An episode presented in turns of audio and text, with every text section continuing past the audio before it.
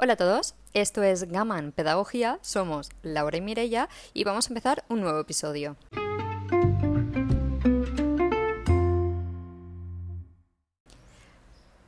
Bueno, como ya es julio, Mireia y yo nos hemos separado, pero hoy vamos a hacer este podcast, lo voy a hacer yo, y es un tema del que nos gusta mucho hablar porque, bueno, realmente te hace reflexionar, ¿no? Como habéis visto en nuestro Instagram, hemos hecho unas historias para ver si eh, sabíais de qué estábamos hablando y las pistas que hemos dado son las siguientes. Este estudio es uno de los estudios psicológicos más famosos de la historia y se ha contado tantas veces que algunos ya lo consideran como un mito. La segunda pista es que un profesor universitario de psicología recluta a un grupo de estudiantes y les pide que imaginen que están en una cárcel y nombra a unos guardias y a otros prisioneros. En pocos días, los carceleros se tornan tan sádicos y abusan de tal forma de sus presos que el experimento no llega a finalizar porque se tiene que suspender. Y bueno, con todo ello, algunos sí que nos habéis respondido y habéis acertado, otros a la segunda, otros a la tercera. Y bueno, estamos aquí para hablar sobre el experimento o el estudio psicológico que se hizo en una de las universidades más prestigiosas de Estados Unidos, que es la Universidad de Stanford, que está en California, y tuvo lugar en 1971. Eh, bueno, ¿cómo empezó todo, no? Pues las raíces de este experimento se han trazado hasta otro convertido estudio psicológico del que hablaremos en otro podcast. Este tuvo lugar en la Universidad de Yale y se le conoce como el experimento de Milgram. ¿Por qué? Porque Milgram quería analizar la obediencia a la autoridad. Este experimento estuvo inspirado en los juicios de Nuremberg que ya sabéis todos que aquí se juzgaron los crímenes del nazismo tras la Segunda Guerra Mundial. Y bueno, os preguntaréis qué, tiene que ver. Pues como en estos juicios de Nuremberg la mayoría de los acusados habían basado su defensa en el hecho de que simplemente estaban siguiendo órdenes de los superiores, Milgram quiso averiguar hasta qué punto un ser humano bueno es capaz de dañar a otro por seguir órdenes. Pero bueno, como hemos dicho, todo esto lo vamos a, explicar si os gusta en otro podcast. Vamos a pasar a la cárcel de Stanford, que es este experimento, porque una década más tarde del experimento de Milgram, un profesor de psicología social de la Universidad de Stanford, llamado Philip Zimbardo, quiso llevar el experimento de Milgram pues un poquito más allá y analizar cuán delgada es la línea de la que hablaba Milgram, ¿no? que separa el bien del mal. Es decir, Zimbardo se preguntó si una persona buena podría cambiar su forma de seguir según el entorno en el que eh, estuviese. ¿no? Eh, bueno, lo que hizo fue coger una muestra de estudiantes ofreció 15 dólares a estudiantes voluntarios que quisiesen pasar la prueba, ¿no? Quisiesen hacer este experimento, 15 dólares diarios, ¿no? Claro, cuando eres estudiante, pues todo el dinero que entre, buen, buen sea y bienvenido sea, ¿no? El experimento fue financiado por el gobierno de Estados Unidos porque también querían entender el origen de estos conflictos en el sistema penitenciario. Entonces, Zimbardo seleccionó a 24 estudiantes, la mayoría era de raza blanca, y de clase media y los dividió en dos grupos, asignándoles aleatoriamente el rol de guardián de la cárcel y los otros de prisionero.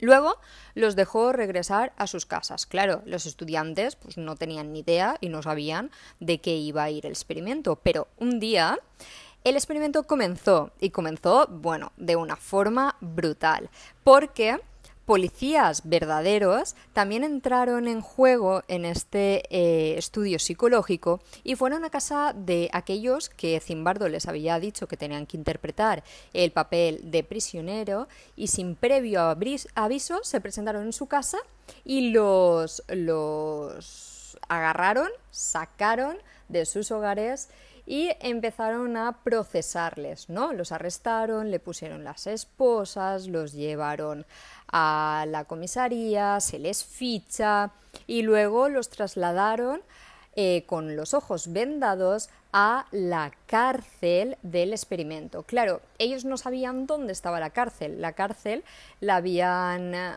transformado, la habían creado en el sótano del Departamento de Psicología de Stanford. Bueno, pues allí los voluntarios fueron desnudados, inspeccionados, despojados, desinfectados y recibieron un uniforme que consistía en una camiseta larga solo con un número y debajo no llevaban ropa interior. Unas sandalias de goma y una gorra de nylon hecha con calcetines de mujer. En los tobillos, los voluntarios que les había asignado el rol de guardias les colocaron una pesada cadena. Y bueno, lo que pasó después ya se conoce. Eh, todo esto terminaría causando tanto shock que eventualmente eh, inspiró a hacer películas. Una alemana en 2001 y dos en Hollywood, en Hollywood en 2010 y 2015. Si queréis, nos escribís y os damos referencias de estas pelis.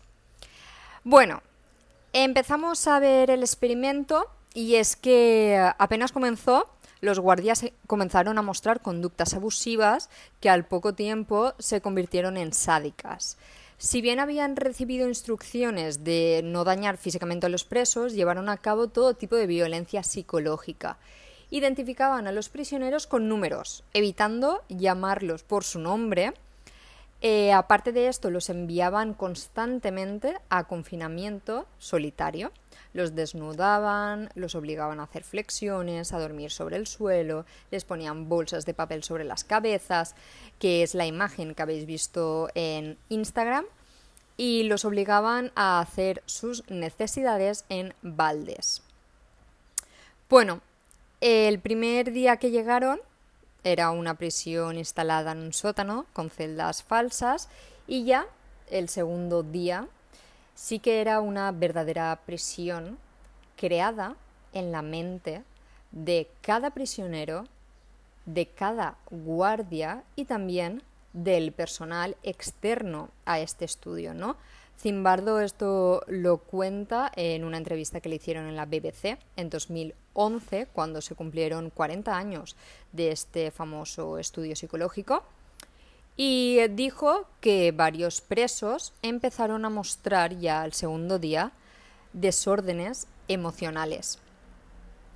Eh, en este mismo documental, ¿no? en la entrevista de la BBC, se le entrevista a uno de los prisioneros, que es Clay Ramsey, y dice que lo más efectivo que hicieron los guardias fue simplemente interrumpir nuestro sueño, que es una de las técnicas conocidas de tortura. Entonces, eh, con las conductas que se estaban llevando a cabo, solo unos pocos estudiantes se dieron cuenta y abandonaron el estudio. Otros, ya como ya se había creado en su mente la prisión y se creían verdaderamente prisioneros y se creían que merecían esto, se quedaron hasta el final del, experimento.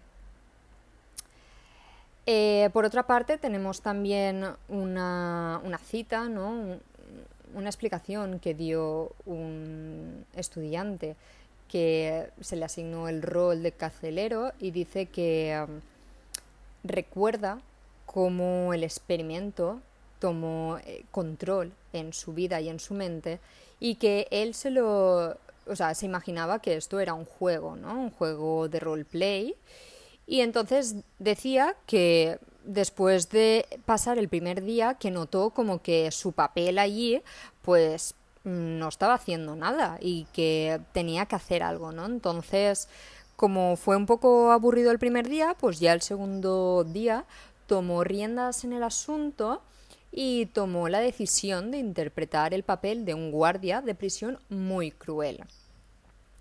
Bueno, este experimento, ¿no? como decimos, se llama el experimento de la cárcel de Stanford, llegó a tales niveles de perversión y de sadismo que debió suspenderse en menos de una semana. Es decir, estaba programado para que durase dos semanas, 15 días, y solo duró seis días.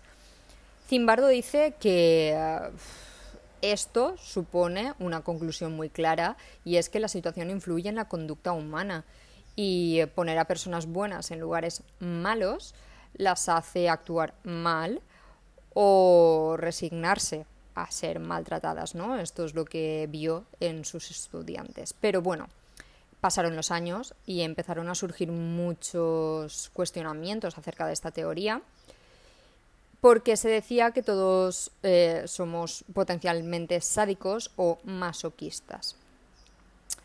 También se cuestionó el papel que tuvo que jugar Zimbardo porque, como hemos dicho, no solo afectó a los estudiantes, sino también a todo el personal que estaba haciendo este experimento, ya que Zimbardo jugó el rol de ser el superintendente de la cárcel, ¿no? del alcaide. Y um, bueno, habría también aconsejado a los guardias o a los presos a ver cómo interpretaban ese, ese papel. A pesar de todo esto, la controversia eh, que, que hizo ¿no? era tan grande que Zimbardo hoy es considerado una eminencia en su campo y bueno, este estudio fue una adición muy valiosa a la psicología y que actualmente se continúa estudiando en las aulas. Y nada, queremos terminar aquí con también una, una cita que dijo en la BBC y es la siguiente. El estudio nos dice que la naturaleza humana no está totalmente bajo el control de lo que nos gusta pensar como libre albedrío, sino que la mayoría de nosotros podemos ser seducidos por y para comportarnos de una manera totalmente atípica con respecto a lo que creemos que somos. Un beso, nos vemos en el siguiente podcast.